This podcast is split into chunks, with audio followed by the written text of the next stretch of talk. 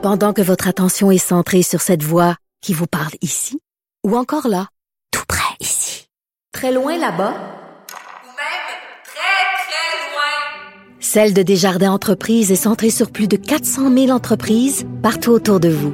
Depuis plus de 120 ans, nos équipes dédiées accompagnent les entrepreneurs d'ici à chaque étape pour qu'ils puissent rester centrés sur ce qui compte, la croissance de leur entreprise.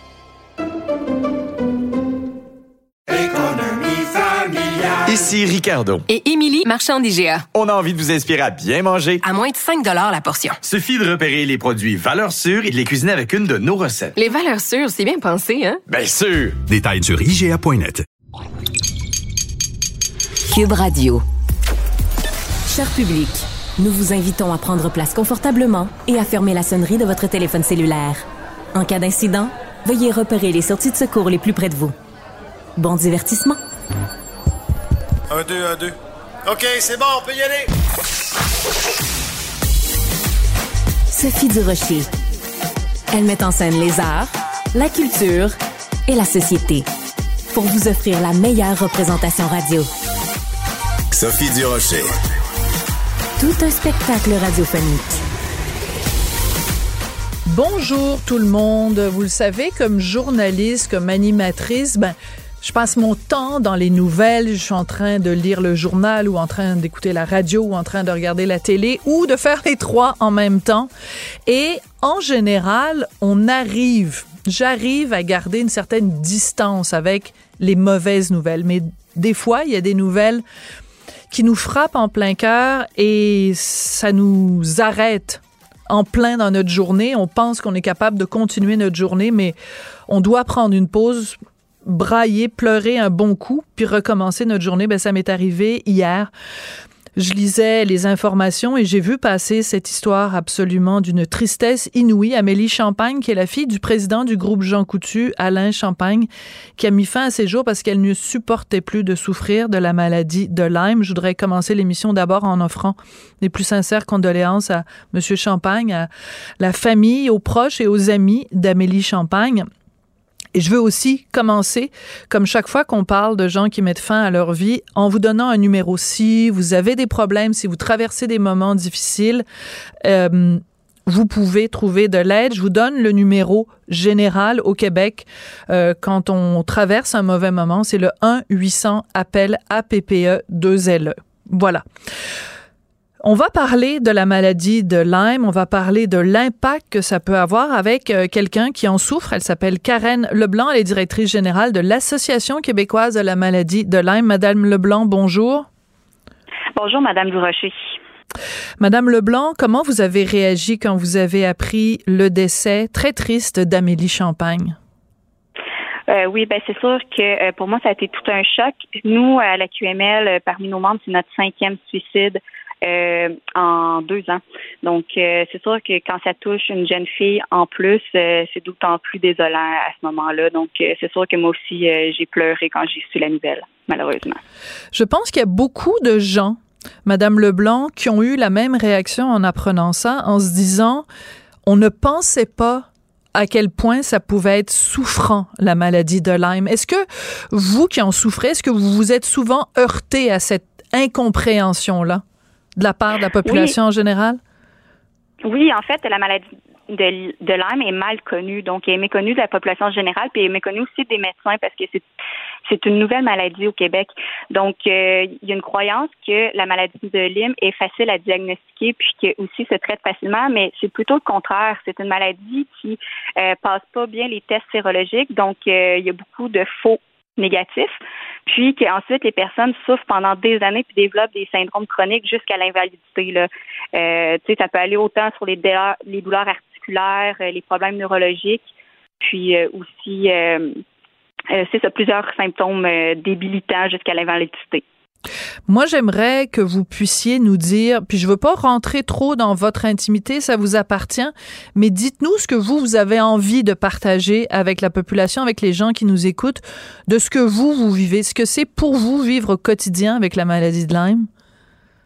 Euh, en fait, je peux expliquer un petit peu mon histoire parce que pour l'instant, moi, j'ai eu j'ai eu droit au traitement. J'ai réussi à avoir le traitement au Québec, ce qui une poignée de personnes ont ont la chance d'avoir au Québec parce que c'est vraiment une quelques personnes qui soignent la maladie de Lyme. Donc, moi, j'ai eu le droit au traitement. Mais euh, c'est sûr que euh, moi, j'ai passé au moins six ans à avoir des symptômes multiples puis euh, de la maladie de Lyme, puis à, penser à l'invalidité. Donc, jusqu'à temps que j'ai eu des, par exemple, j'ai eu un diagnostic de sclérose en plaques, de fibromyalgie. on m'a dit aussi que c'était des troubles psychosomatiques. Donc, j'ai été voir un psychologue. Donc, ça m'a pris plusieurs médecins avant de pouvoir avoir un diagnostic de, de, de maladie de Lyme. Puis, euh, quand les traitements sont très difficiles, donc j'ai eu plusieurs mois d'antibiotiques. Donc euh, là, présentement, ce que je peux dire, c'est que euh, je suis rétablie en grande partie, mais j'ai toujours des périodes un peu plus critiques, donc où ce que je suis moins fonctionnelle. Est-ce que vous arrivez à travailler, à part votre travail à l'Association québécoise de la maladie de Lyme, est-ce que vous arrivez à avoir un, un emploi à temps plein? Ben, en, en, ce moment, c'est à temps plein là, que je suis directrice générale de l'association. Donc, euh, oui, j'ai réussi à avoir un emploi à temps plein, mais c'est sûr qu'il y, a des projets de vie que je ne peux pas avoir. Moi, j'allais à l'université en parallèle de mes études, donc ça, j'ai dû euh, choisir de pas de pas le faire. Euh, tout ce qui est sport, je je peux pas avoir d'horaire défini. Il faut vraiment que je me consacre juste à mon emploi puis vivre mon emploi. Puis pour moi, sans doute que c'est impossible d'avoir des enfants parce que je peux pas m'imaginer passer plusieurs nuits à pas dormir. Êtes-vous sérieuse? Je dois vous avouer que oui, là, c'est, ce qui pourrait me faire rechuter. Donc, euh, c'est un deuil que j'ai eu à faire là, suite à, cette maladie-là. Que j'ai, ben, en fait, moi, je me trouve chanceuse là, parce que je, réussis à être fonctionnelle. Mais euh, oui, euh, c'est sûr qu'il y a des choix que je dois faire dans la vie parce que je suis pas à mon 100% là. Donc, le simple fait, parce que bon, c'est sûr, quand on a un jeune enfant, ben, moi, je le sais, j'ai passé deux ans à pas dormir. Donc, quand on a un jeune enfant, on, on, vit avec des nuits blanches. Vous, ce serait quoi l'impact si vous deviez passer une ou deux ou trois nuits de suite sans dormir? Euh, c'est sûr que je serais non fonctionnelle, euh, je serais étourdie, puis je, je, retrouverais beaucoup de mes symptômes de la maladie de Lyme. Dès que, que j'ambitionne un petit peu sur mon, mon énergie, là, euh, je, le sens que ça revient, là, des gros maux de tête, des migraines, j'ai des problèmes optiques, j'ai des acouphènes, des maux gastriques, tout ce qui est l'intestin aussi, ça revient vite. Là. Ouais. Euh, vous avez dit tout à l'heure que quand euh, on cherchait ce que vous aviez, on vous a diagnostiqué donc sclérose en plaques, fibromyalgie, aussi un psychosomatique. Autrement dit, vous êtes un petit peu fait dire c'est dans ta tête, ma belle. Oui, en fait, euh, ça arrive à plusieurs personnes qui ont ces, cette problématique-là, c'est que les médecins prennent un symptôme au lieu de l'entièreté du symptôme des symptômes, puis ils diagnostiquent à partir d'un seul symptôme, mais il faut que euh, les médecins aient, soient formés, puis qu'ils voient l'ensemble du portrait quand une personne a la maladie de Lyme. Vous savez que Francine Ruel, donc depuis un an, a elle aussi la maladie de. Donc vous vous dites maladie de Lyme, moi je dis maladie de Lyme. De Lyme oui. Mais vous connaissez ça mieux que moi. Alors c'est quoi la bonne façon de le prononcer? C'est bien maladie de Lyme c'est maladie de Lyme. D'accord. Donc, euh, euh, Francine Ruel donc a parlé à nos collègues de TVA Nouvelle et a dit que euh, c'est absolument bon effrayant évidemment ce qui s'est passé, mais elle dit une phrase très importante. Elle dit il faudrait qu'il y ait des médecins qui croient les patients qui en sont atteints. Habituellement, moi, si je vais voir mon médecin puis que je, lui décris j'ai des douleurs absolument atroces puis que c'est, mettons, relié à un cancer ou relié à quelque chose, ben, je vais être prise au sérieux. Pourquoi la maladie de Lyme, ça n'est pas pris au sérieux?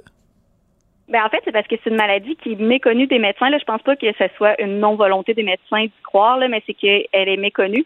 Puis que, étant donné que c'est multisystémique, euh, c'est dur d'avoir un portrait global. Donc, euh, les médecins vont nous envoyer chez des spécialistes. Donc, euh, si on, va, on m'envoie voir un neurologue pour des problèmes neurologiques, par exemple, ben, il ne regardera pas l'entièreté des symptômes, comme par exemple euh, les douleurs arthritiques. Donc, c'est à ce moment-là qu'il y a beaucoup de, de diagnostics qui sont faussés.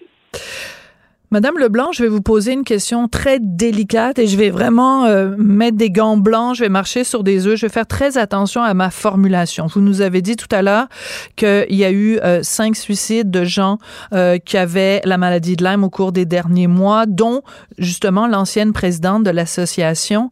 Est-ce que vous, ça vous a traversé l'esprit? Est-ce qu'à un moment donné, vous, vous vous êtes dit, ben, la souffrance est juste trop grande, je, je, je m'en vais? Euh, en fait, c'est une idée qui vient, euh, on a fait un, petit sondage parmi notre communauté, c'est une idée qui vient à 75% des personnes qui souffrent de la maladie de Lyme. Puis, euh, personnellement, c'est sûr que des idées noires, ça m'est passé par la tête, surtout quand j'étais en errance médicale, quand j'avais pas de réponse. Donc, c'est sûr que je voyais mon cas s'aggraver, d'avoir de plus en plus de problèmes. Puis, pour moi, c'était c'était incompréhensible qu'on me laisse comme ça. Là. Je me souviens que euh, mes proches m'avaient dit ah tu sais tu vas voir dans un an ça va être réglé. Puis un an plus tard j'étais avec les mêmes questions puis j'avais pas de solution. Donc c'est sûr que quand on se retrouve avec pas de solution puis pas d'espoir c'est sûr qu'il y a des idées noires qui peuvent nous venir en tête. Qu'est-ce qui vous a rattaché à la vie Madame Leblanc? Euh, c'est difficile à dire là. Euh, j'ai tout simplement essayer de continuer mes projets. Puis euh, j'ai lu beaucoup sur les maladies, puis j'ai cherché de l'aide. À ce moment-là, c'est plutôt ça qui m'a tenu à la vie. Là. Donc, euh, espoir de guérir un jour espoir de guérir un jour. C'est vraiment sur cette note d'espoir-là qu'on va euh, vous laisser. Merci beaucoup. Je sais que c'est pas facile de venir parler euh, de ce dossier-là dans les circonstances que l'on sait. Euh, merci beaucoup, Karen Leblanc. Merci. Et bon courage à vous et à toutes les personnes qui souffrent de la maladie de Lyme, qui sont pas prises au sérieux par le système, qui ont de la difficulté à avoir un, un diagnostic. accrochez-vous. Et je rappelle encore une fois le numéro 1 866 appel il y a des gens qui sont là pour vous écouter et pour vous aider. Merci beaucoup, Madame Leblanc. Je rappelle que vous êtes directrice générale, directrice générale de l'Association québécoise de la maladie de Lyme. Sophie Durocher. Un savoureux mélange artistique de culture et d'information. Culture, tendance et société. Steve Fortin. Bonjour euh, Steve, tu as envie de nous parler de ce que tu appelles la grand-messe Guy Lepage dimanche, à tout le monde en parle, donc il va recevoir les cinq chefs de parti. Tu te poses la question, est-ce que c'est le bon le bon endroit? Parce que c'est plus une émission de variété, une émission culturelle. Euh, pourquoi on parlerait pas de politique? À tout le monde en parle? On peut parler de politique, euh, toutefois c'était pas au programme. puis vous savez les gens de Tout le monde en parle peuvent euh, inviter qui ils veulent. Euh, dans les, années précédentes, quand il y a eu des élections, euh, des fois, on se disait, bon, voilà, un tel chef a été invité, un autre n'a pas été invité. ça créait de la, la, controverse. Là, cette fois-ci, l'équipe de Guillaume Lepage décide, parfait, on les invite tous les cinq à 24 heures du vote. moi, ce que j'aimerais apporter à ce débat-là, premièrement, j'ai hâte de voir le... C'est pas vraiment 24 heures du vote? Parce que ça va être. Est-ce que c'est ce dimanche-ci ou le dimanche d'après? Le dimanche d'après, si j'ai bien compris. Euh, oui, le dimanche d'après. Ah bon, d'accord. Ben, excusez-moi, c'est mon erreur. Je pensais que c'était ce dimanche-ci. Oui, et puis, là, où euh, j'ai tiqué un petit peu, c'est que j'en ai parlé euh, avec un, ami à moi, le PDG d'une des firmes les plus crédibles de sondage au Canada, Frank Graves. Je lui ai envoyé la question, je lui ai dit, au Canada, parce que lui, il étudie ces choses-là, j'ai dit, au Canada, puis au Québec, si tu as les données, Combien de personnes décident de leur vote dans les 24 dernières heures hmm. ou comme on dit dans l'isoloir? Euh, je sais qu'il y a une étude du RN en France qui disait pour les trois dernières élections présidentielles, c'est au moins 10% des électeurs qui choisissent dans l'isoloir, imagine. Et euh, Frank Graves m'a dit qu'au Canada, selon les données qu'il avait, c'était à peu près la même proportion. Imaginons quand on sait le pouvoir qu'a cette, euh, cette émission-là, c'est pour ça que je dis grand-messe, on le sait après la vague orange de Jack Layton, hein, le, le, grand succès d'estime que euh, cela avait provoqué. Mhm. Imaginons qu'un des chefs trébuche, euh, mais solide, un ou des chefs, à 24 heures du vote, alors qu'on sait qu'il y a beaucoup de gens qui font leur choix dans l'isoloir, ça pourrait avoir un résultat beaucoup plus important sur dans, dans des comtés qui euh, vont se jouer des fois des luttes à trois, quatre euh, parties. Mhm. ça pourrait avoir un effet très, très important et je crois qu'il faut quand même le mentionner. Écoute, je suis vraiment désolée, Steve, de te faire ça, mais euh, pendant que je te parle, je suis en train de vérifier sur Internet et c'est pas ce, le dimanche, euh, le 2 octobre, c'est ce dimanche-ci. OK. fait que c'est pas à 24 heures du vote, c'est une semaine avant le vote. OK, ben tant mieux parce que euh, quand, j'avais quand j'avais posé la question et, permets-moi d'ailleurs de, de, de, mentionner aussi que si on monte si on remonte à une semaine avant le vote, c'est 40% des électeurs. Ah ouais. Donc, il y a 40% des électeurs qui font partie du camp des gens qui sont prêts à changer de camp, et j'ai les données devant moi. Donc, euh, donc, je, je me dis, admettons le forum, admettons le- qu'on décide, parce qu'il y avait, euh, il y a le débat des chefs qui va avoir lieu ce soir. MC Gilles sera euh, la, la personne qui, euh, qui fera office de, de fou du roi pour cette journée-là. Euh, donc, j'ai hâte de voir quel effet ça va avoir quand même sur la campagne et euh, je tiens quand même à dire que euh, le format d'avoir les cinq chefs, combien de temps on va donner ce segment-là, est-ce que ça va être un segment combiné, c'est-à-dire habituellement là c'est des segments d'environ 13 à 14 minutes là, dans, dans le format tout le monde en parle. Est-ce qu'on va augmenter le, le nombre de temps?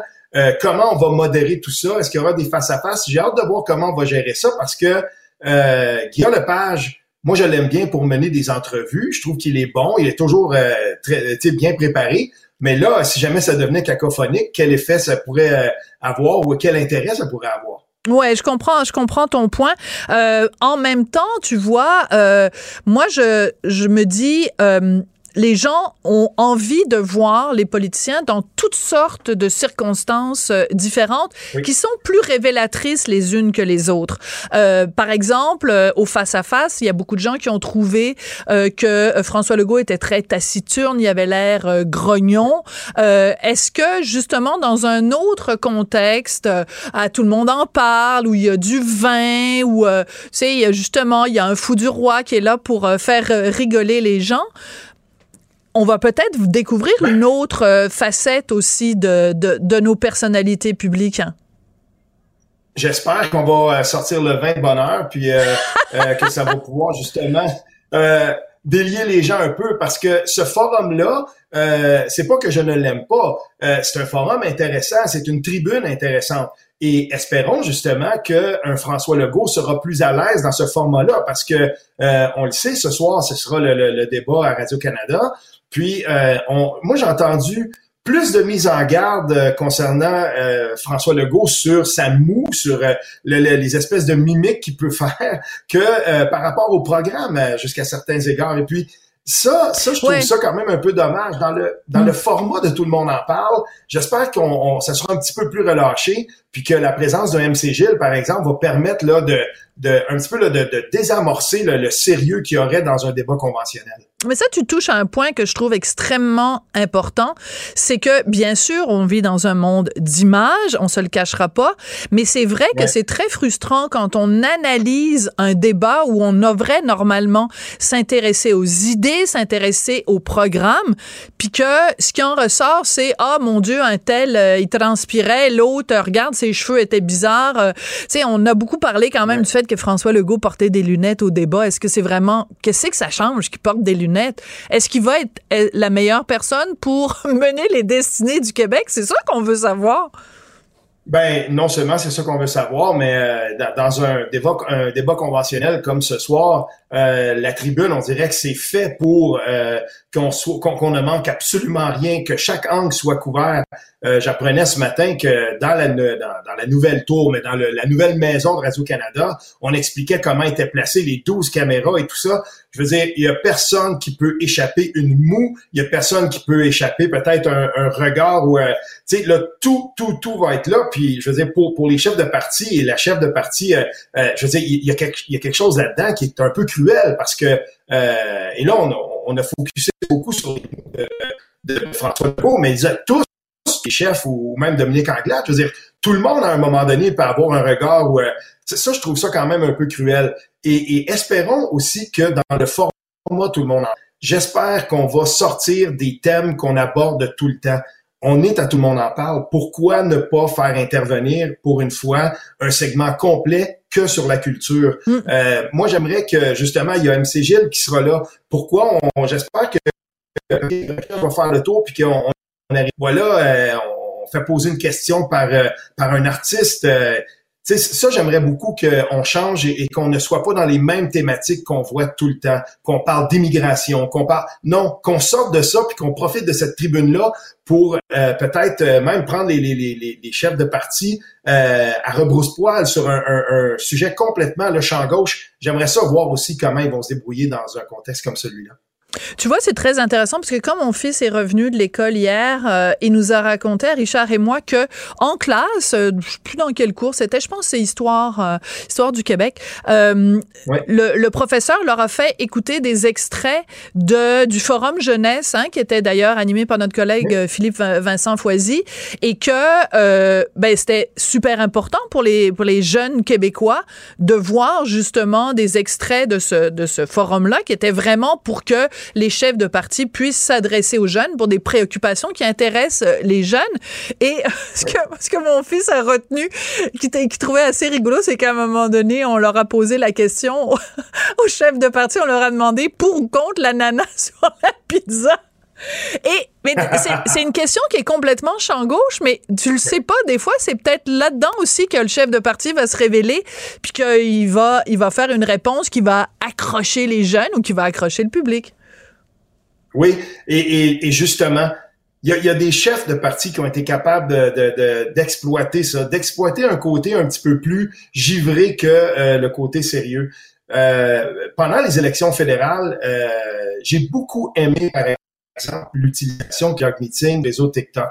Il était, il était excellent. On l'a vu sur un longboard. C'est euh, très vrai.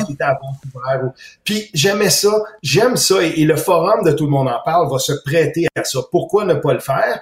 Et il y a des chefs qui vont être probablement plus à l'aise que ça, mais j'aimerais ça entendre François Legault, justement, euh, être pris par surprise par une question comme celle-là. Pourquoi pas?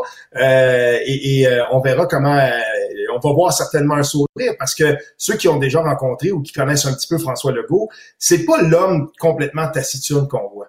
Ouais, euh, Jacques Mitzing qui faisait du TikTok, t'as tout à fait raison de le rappeler. Et pour rester avec le NPD, il faut se rappeler quand même que beaucoup de gens ont dit, euh, beaucoup d'analystes ont dit que c'était justement son apparition à tout le monde en parle que euh, feu Jack Layton avait euh, amorcé, disons, la fameuse vague orange à l'époque.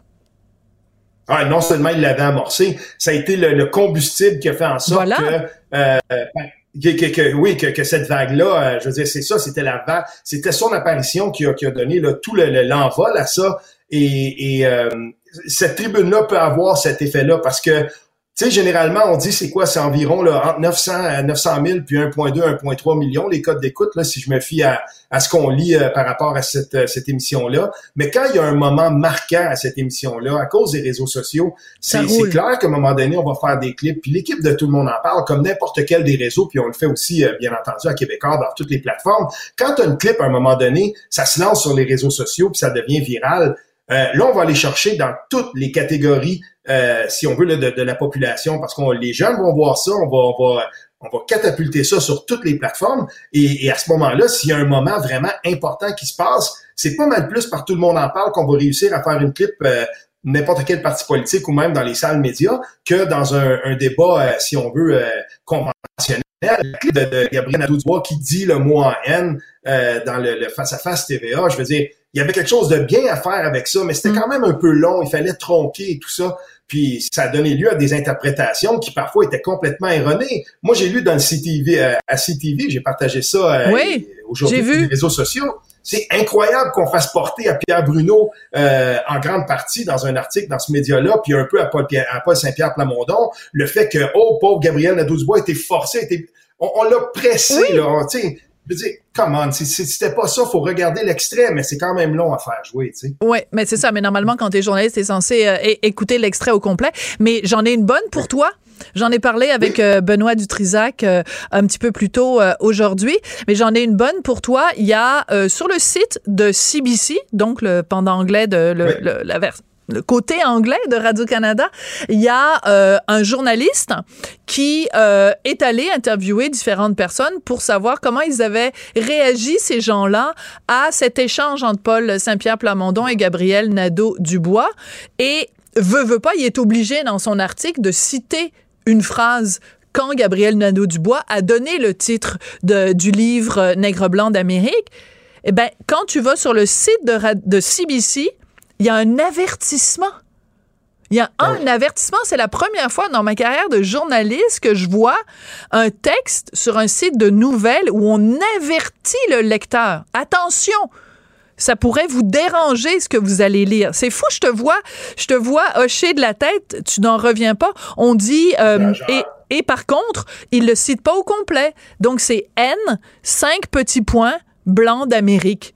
Mais, mais quand même, c'est notre société d'État et ils mettent le baillon sur un politicien qui a tenu des propos à la, à la à, TVA. C'est fou. Ah, moi, ça, me sidère. C'était la même chose euh, en passant. Je suis content que tu le dises comme ça parce que c'est exactement comme ça qu'on l'a écrit dans l'article de, de, CTV. C'était N avec les, les, les, trois petits points. Puis on fait... Là, il y a quelque chose ici qui est en train de se passer. Puis on l'a vu... Euh, on l'a vu dans, dans, plusieurs... Excusez. On l'a vu dans plusieurs euh, euh articles récemment.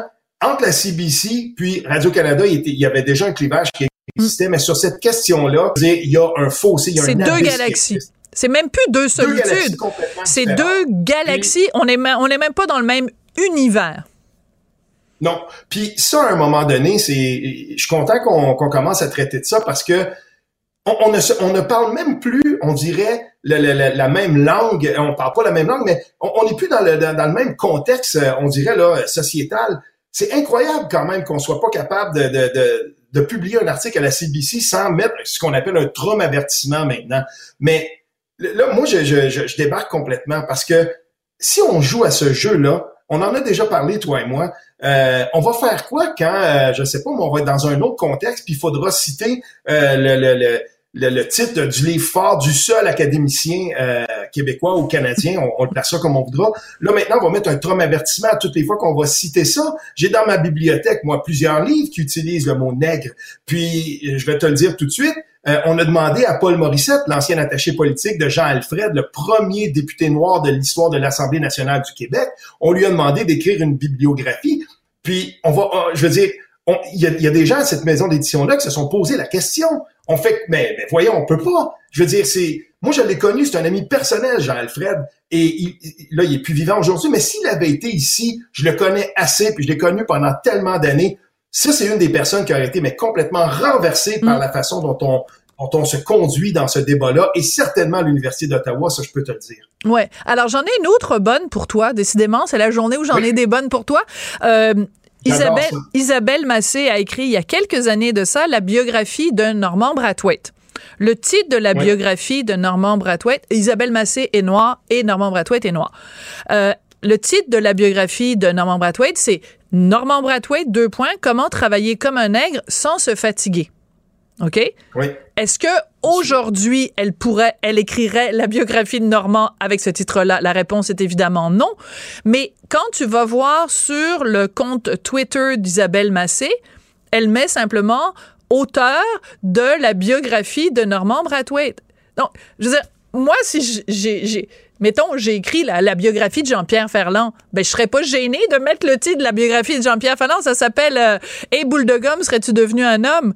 Mais elle-même ne cite même pas le titre de son livre. Alors, faudrait voir, est-ce que c'est par rectitude politique, je sais pas, mais c'est quand même particulier que même ben, quelques années après, le titre du livre de Normand Bratois ne pourrait pas être ça aujourd'hui. Ça, c'est drôle parce que euh, dans les dans les dernières années, j'imagine là, les quelques dernières années, euh, les tenants de, de, cette espèce de rectitude là qui s'attaquent à des mots, euh, ils ont gagné.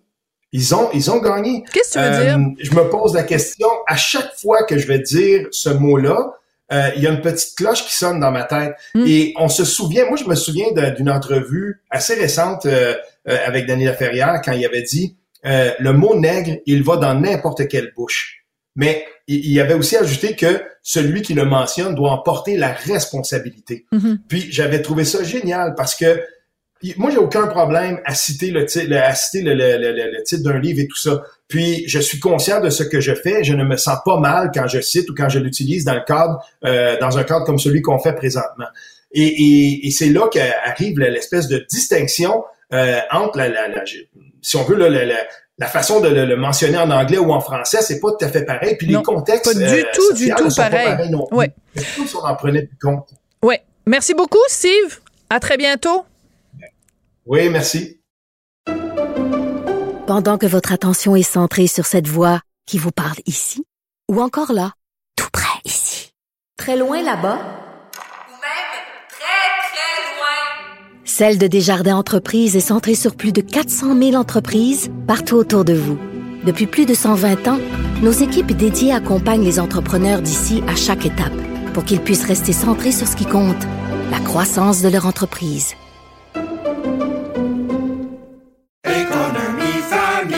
Ici Ricardo. Et Émilie, marchand d'IGA. On a envie de vous inspirer à bien manger. À moins de 5 la portion. Suffit de repérer les produits valeurs sûres et de les cuisiner avec une de nos recettes. Les valeurs sûres, c'est bien pensé, hein? Bien sûr! Détails sur IGA.net. Vous vous demandez si les plantes ressentent de la douleur?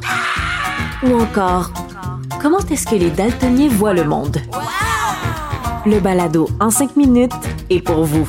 Explorez la science, l'actualité et l'histoire en un temps record. La Feu, en collaboration avec le gouvernement du Québec, est fière de propulser la série Balado en 5 minutes. Ne laissez pas les questions sans réponse plus longtemps. En 5 minutes, disponible sur l'application et le site cubradio.ca. Elle se déplace du côté court au côté jardin pour couvrir tous les angles de la nouvelle. Pour savoir et comprendre, Sophie Durocher.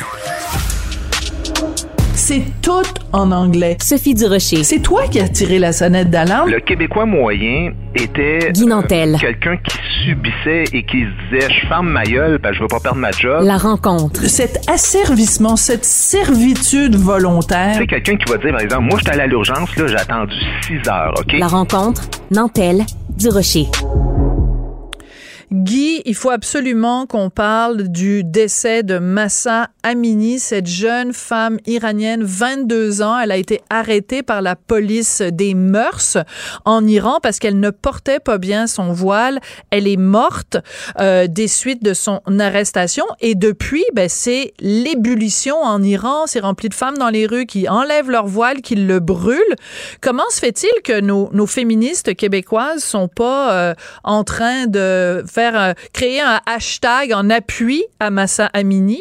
On, voit rien passer là-dessus, Hein? rien du tout. Et c'est ça que j'en reviens juste pas de voir ça. Tu sais, moi, je me souviens il y a exactement un an, presque jour pour jour, quand j'avais sorti euh, une vidéo là pour le lancement de- du livre offensant. Euh, une des cinq vidéos que j'avais faites, c'était sur euh, justement la, la culture du viol, puis bon, le ma- la masculinité toxique et tout ça. Puis moi, j'avais juste dit que, écoute, je trouve que ces termes-là euh, sont un peu galvaudés, puis ça amenait juste le monde à, de la polarisation. Écoute, j'ai reçu des milliers de messages haineux. Là. Ils sont tous prêts pour la guerre. Il y en a même qui veulent faire des manifestations anti-Nantel dans la rue. Mais ils sont où? Sont où quand ces affaires-là arrivent? Pour des vrais combats, pour des vrais combats féministes que des femmes comme Thérèse Casgrain auraient menés, ils sont pas là. Tu as tout à fait raison, puis je trouve que tu fais un excellent euh, parallèle, Guy Nantel, parce que quand on parle de masculinité toxique, si on, est, si on aime ce terme-là, moi je suis comme toi, j'ai énormément de réticence avec ce terme-là. Euh, premièrement parce que j'ai un fils qui a 14 ans, puis je suis tannée que chaque fois qu'on utilise le mot masculinité, il y a le mot toxique qui soit associé, parce que je me dis dans quel monde il grandit, lui, que chaque fois qu'on parle du fait d'être un homme, c'est associé à quelque chose de négatif. Mais mettons qu'on admet ce terme-là. Y a-tu un exemple de masculinité toxique plus probant qu'un mollah qui dit on va torturer, emprisonner, tuer des femmes si elles portent pas un chiffon comme il faut sur la tête? Ben, c'est raison de plus pour dire les mêmes personnes, là, si vous entendez cette chronique-là, qu'est-ce que vous attendez pour réagir? Quand est-ce que vous allez en faire des manifestations? Arrêtez de vous attarder aux niaiseries puis euh, aux jeux de sémantique, puis allez-y avec les faits concrets, là. Des gens, des femmes qui sont assassinées. Puis c'est pas c'est pas la, la seule, évidemment. Il y, a, il y a les manifestations dont tu parlais euh, dans les rues, puis les, bon, là, il y a Oui. aussi 300 morts en passant. hein. Dans les journaux ici, là, on parle de 15, 17, euh, des fois 3 morts. Ce serait au-dessus de 300 morts en ce moment selon certaines ONG. Alors, c'est des femmes pour la plupart qui se font tirer dessus en ce moment dans la rue avec des, des fusées à plomb, là, un peu comme la, la- la chasse au canard, sinon avec des billes de métal, évidemment des coups de matraque à la tête, euh, 300 morts. Et là, je, tu sais, je lisais le papier de Rimaël Coury euh, ce matin dans la presse. Évidemment, là, de- quand ces affaires-là arrivent, là, il y a toujours le ton de la nuance avec le, le petit ton mielleux. Là. Elle s'appelait Maza. Elle avait 22 ans. Elle n'en aura jamais 23. Pourquoi tu penses qu'elle n'aura jamais 23? Parce que ultimement, nos gouvernements, là, ils font rien. Ils font même l'apologie, bien souvent, de ces symboles de domination-là des hommes sur des femmes dans des régimes totalitaires. Fait que ces régimes-là, ils agissent en toute impunité. Et tout ça, ben, nos gouvernements réagissent pas parce qu'il y a justement des médias qui, dans leur trame de fond, font toujours la promotion de ces affaires-là. Alors là, tu peux bien, après ça, avoir une espèce de ton comme bien euh, concerné. C'est la même euh, gang là, qui, quand il y a les attentats de Charlie Hebdo, là, que tu vois qui disent oui, on peut être Charlie, mais en même temps considérer qu'ils ont un peu couru après. Non, non, c'est un ou c'est l'autre. Tu peux pas avoir les deux en même temps. Oui, c'est ça. Tu peux pas être Charlie, mais et de la même façon, tu peux pas être Massa, mais. Ben, c'est ça. Alors moi je trouve ça assez euh, assez probant. Écoute, euh, ce qui est euh, assez intéressant quand même, il faut quand même rendre à César ce qui appartient à César. Un organisme qui moi avait perdu énormément de crédibilité à mes yeux, Amnesty International, mhm. qui était vraiment dans le ben, toutes sortes de dossiers qui avaient strictement rien à voir avec leur mandat. Quand même, dans les jours qui ont suivi, ils ont dénoncé fortement ce qui est arrivé à Massa Amini. Donc il faut quand même reconnaître. Mais, euh, euh, tu sais, la fédération. Sophie, entre toi et moi, là, je veux dire, c'est pas, pas l'exploit du siècle oh, que l'Amnesty internationale réagisse par rapport à cette question-là. Ce serait le bain de bout du bout. C'est comme si tu me disais que Greenpeace a réagi quand il y a eu l'explosion à Tchernobyl. Oui, mais c'est parce que. Donné, oui, oui, mais Guy, la raison pour laquelle je te dis ça, c'est que l'année dernière à Cube Radio, j'ai fait une entrevue avec la directrice d'Amnesty International au Québec et on a eu toute une discussion à propos de la loi 21 à propos du voile et je m'attendais pas du tout à ce que cette femme-là, euh, euh, qui, qui, qui, qui, manifestement euh, avait très, très, très, très peur des amalgames et de tout, bon, tout le, petit discours habituel, que cet organisme-là, qui a été un petit peu, qui a dévié de son, son mandat original, qui revienne justement à son mandat original en, défense, en défendant les droits de la personne. C'est plutôt dans ce sens-là, là. C'est pas je, les applaudis pas. J'espère, en fait, je, je te blâme pas de rien de réagir de même, mais ce que je veux dire, c'est que si, si même les ONG qui sont à, la base, que c'est ça leur ADN, réagissent plus quand des femmes se font tuer parce qu'on leur voit une mèche de cheveux c'est quoi ça, la police des mœurs, puis de, de, de, la moralité, puis de... Écoute, tu sais, il va falloir à un moment donné qu'on choisisse, là. Tu tu peux pas... Euh, tu sais, je regardais Rima euh, Elkouri dans son papier, mais elle finit justement en disant, ah, ben oui, mais euh, tu sais, c'est pas parce que je fais un article comme ça que je peux pas apporter le moindre bémol par rapport à la loi 21. Mon œil, le moindre bémol. Tu fais pas le moindre bémol, tu fais tout... Tu, traites de racistes les gens qui, qui, qui disent, qui défendent la neutralité de l'État. C'est pas un moindre bémol, ça. C'est carrément en faire la promotion. Puis à un moment donné, ben, c'est ça qui arrive, c'est que on extrait totalement la portée sociopolitique de, de ce geste-là. Et là, on mélange tout. On mélange l'islam et l'islamisme. Mais l'islamisme, là, c'est un mouvement politique qui instrumentalise la religion pour soumettre les femmes, pour les traiter comme des animaux. C'est pas la seule place en Iran. Il y en a d'autres. Il y en a d'autres. Même des pays, des fois, qu'on soupçonne pas en passant. Tu sais, tu vois, quand tu sors des grandes villes, là, moi, j'étais allé en Égypte à un moment donné, à Siwa, là, dans le désert. C'était à peu près 15 heures d'autobus. Mm-hmm. Ben, j'ai vu un espèce de 4 par 4 rempli de femmes. Il, il, battait à coups de bâton, là, comme à coups de bambou, là, des femmes qui étaient voilées, mais même le visage. Là, c'est pas juste les talibans puis euh, les Iraniens qui font ça. Là. Mm-hmm. Oui, et, ce qui est important aussi de mentionner, c'est que dans la foulée de tout, tout, ce mouvement-là en soutien à Massa Amini, euh, ben, il y a des gens qui ont dit, ouais, mais il faut relativiser le voile parce que ça fait partie de la culture de l'Iran. Et là, il y a eu un fort ressac, vraiment un gros backlash de gens qui ont dit ça n'a rien à voir avec la culture iranienne. Et il y a tout un mouvement sur les médias sociaux où les gens mettent des photos de femmes iraniennes vivant mm-hmm. les cheveux euh, au vent Mhm. avant l'arrivée. Donc, avant 79. Euh, ben exactement, exactement, avant l'arrivée euh, des, des, des mollahs au pouvoir. Donc, c'est important. Et c'est plein de femmes qui se promènent dans les rues de Téhéran en, en, en jupe courte, les cheveux au vent, euh, les, avec des... En bikini, en bikini. Ben oui, en bikini sur les plages. De, de, ces photos-là. Alors, Mais arrête... la lapidation fait aussi partie de la culture des femmes iraniennes? Je veux dire, ça va, ça va jusqu'où cette logique-là? Je veux dire, il euh, faut se poser la question. Là, les femmes présentement là qui manifestent, là, tu sais justement, là, tu sais, euh, Rima El Khoury dans son article, elle parlait de ça, puis elle disait, ah, oh, ces femmes-là exigent d'abord et avant tout la liberté de le mettre ou de l'enlever. Excuse-moi, mais ce qu'elle crie là, c'est non au foulard, non au turban, oui à l'égalité. C'est ça qu'elle dit. Après ça, oui, forcément, des femmes peuvent le porter. On ne dit pas qu'il n'existe pas d'individus qui le portent. Mais il faut quand même, même reconnaître qu'il y a certaines personnes qui, disent le porter librement, aussi d'abord et avant tout à cause de toutes les questions de pression sociale, parce que tu veux évidemment faire partie de ton groupe, de ta communauté, tu veux pas te faire gosser sans arrêt. C'est compliqué l'histoire du choix, euh, vraiment du pur consentement, parce qu'à un moment donné, il y a des choses aussi qui se font de cette manière-là. Parce que si des femmes étaient si libres de le porter, il faudrait quand même que quelqu'un m'explique à un moment donné pourquoi euh, tu sais, par exemple, moi, je suis allé avec ma blonde en Turquie. Ouais. Ben, tu sais, je veux dire, euh, c'est une blanche euh, aux cheveux blonds, là. Tu sais, puis à un moment donné, on était en Ankara. Ankara, pourtant, là, tu sais, c'est quand même la capitale. Mhm. Mais il y a quelqu'un qui est venu à voir et qui a dit, va t'habiller, là. Ah ben moi ça m'est arrivé en Jordanie quand j'étais jeune, j'étais adolescente. Mon père était en poste à, Beyrouth à l'ambassade canadienne et on est allé en Jordanie et j'avais fait l'erreur, bon j'étais jeune, de me promener en short et en t-shirt et on, on, a commencé à se faire lancer des pierres. Mm Absolument. Je me souviens d'une fille qui avait fait la course Destination Monde euh, au Yémen, la même chose. Tu sais, puis même pas juste ailleurs, là. Tu sais, on parle de ça, puis les gens font toujours ouais, ouais, mais dans les dans les lointaines contrées. Mais souviens-toi, là, quand il y avait eu l'histoire de la police communautaire à Longueuil qui était allée dans une mosquée, te souviens-tu de ça? ça Avec Fadi Daguerre. Un an et demi, deux ans à peu oui, près. Oui. Ben, souviens-toi les policières là, qui devaient porter un voile pour pas offenser ces messieurs. La prochaine affaire, c'était quoi? C'était de sortir des policiers euh, hommes euh, homosexuels pour pas les choquer non plus? Oui, puis oui, souviens-toi, tu as tout à fait raison de rappeler ça et rappelle-toi aussi que euh, dans le texte, on laissait entendre que celles qui avaient refusé de porter le voile pour pour ce, cette rencontre, on, on, laissait entendre entre les lignes qu'elles étaient intolérantes. D'ailleurs, parlant de ça, je vais faire un lien. Il y a une journaliste américaine que j'adore, Christiane Amanpour. Elle devait faire une entrevue parce que euh, le président iranien est en ce moment euh, à New York pour euh, une rencontre de l'ONU. Et donc, elle devait faire une entrevue avec lui. Elle attend, elle attend, elle attend, elle attend.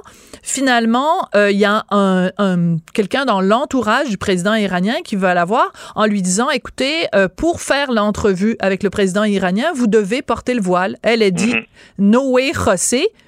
Ben, l'entrevue a été annulée. Ben, moi, je dis bravo, Madame Amanpour. Bravo. qui est une Iranienne, elle, justement, aussi, ben, d'origine, maintenant elle vit euh, aux États-Unis, puis qui, qui, a carrément répondu. On, vit à New York ici, et, ça n'existe pas à New York, cette tradition-là, alors j'ai pas à me soumettre. Mais c'est ce qui est drôle dans ce que tu racontes, Sophie, et ce que je trouve assez extraordinaire, c'est qu'imagine-toi le contraire. Imagine-toi Justin Trudeau, qui va dans un pays euh, musulman, je sais pas, ça peut être en Inde, au mhm. Pakistan, ou quoi que ce soit, puis il y a une journaliste qui veut l'interviewer, puis il dit, euh, est-ce que vous enlèveriez votre, votre voile, ou peu importe la forme de, voile qu'elle porterait, là, mettons le hijab, parce que c'est contre mes convictions religieuses. Imagine-toi le tollé que ça créerait. Ben non, c'est sûr, mais à l'inverse, on le fait. Et rappelle-toi, à l'inverse, là, je viens de donc de rendre hommage à Christiane Amanpour, euh, qui a dit justement, ben c'est ça, on est à New York, c'est pas comme ça que ça marche à New York. Ben euh, contrastons ça, mettons ça en parallèle avec la première ministre de l'Alberta à l'époque, il y a quelques années, qui avait mhm. fait une vidéo. Euh, en fait, elle faisait une vidéo chaque année pour souhaiter bon ramadan euh, aux citoyens mhm. musulmans euh, de l'Alberta. Et elle se voilait mais je veux dire, eh mais je veux dire, tu peux très bien, donc alors, je veux dire, quand elle va souhaiter euh, euh, bonne fête aux gens qui sont sick, elle va se mettre un turban sur la tête. Quand elle va souhaiter euh, bonne fête aux, aux, aux, aux, partisans de Donald Trump, elle va se mettre une casquette Make America Great Again. En fait, c'est tout ça le problème, c'est qu'il y a beaucoup de gens qui, euh, puis même dans des décideurs, qui sont des, qui sont carrément incultes par rapport à, la symbolique de, de, particulièrement de, de, du voile islamique et qui ne comprennent pas que c'est d'abord et avant tout un symbole de soumission et d'humiliation de la femme. Et tant qu'on ne reconnaîtra pas ça, je suis désolé, mais c'est peut-être bien cute, mais ce n'est pas qu'un vêtement et qu'une mode. Si on exclut totalement cette dimension-là, ben, on va juste parler d'un vêtement, alors que la réalité, ce n'est pas qu'un vêtement. Moi, quand j'entends des gens dire, on dira pas aux femmes comment s'habiller, mais c'est parce qu'il y a beaucoup de vêtements qu'on pourrait dire, écoute, on ne laissera pas les gens mettre, porter ce symbole-là sur eux parce que ça porte un message. Ah oui. et, après, c'est une question de choix. Moi, c'est comme ça que je le vois. C'est pas tout le monde qui le voit comme ça, mais il y a bien des gens qui le voient pas comme ça parce qu'ils sont pas en toute connaissance de cause. Je dis pas que c'est tout le monde, mais il y en a beaucoup qui trouvent ça bien fun puis bien cute, mais qui réalisent pas que pendant ce temps-là, il y a des femmes qui sont massacrées ailleurs dans le monde. Absolument. Très important de le rappeler. Puis euh, je veux souligner ton courage quand même parce que parler de ces questions-là aujourd'hui, euh, en tout cas, on a juste à penser à Salman Rushdie, puis euh, on a des petits frissons dans le dos. Merci beaucoup, Guy Nantel. Ça marche. Bonne journée. Pendant que votre attention est centrée sur cette voix qui vous parle ici, ou encore là, tout près ici, très loin là-bas, Celle de Desjardins Entreprises est centrée sur plus de 400 000 entreprises partout autour de vous. Depuis plus de 120 ans, nos équipes dédiées accompagnent les entrepreneurs d'ici à chaque étape pour qu'ils puissent rester centrés sur ce qui compte, la croissance de leur entreprise.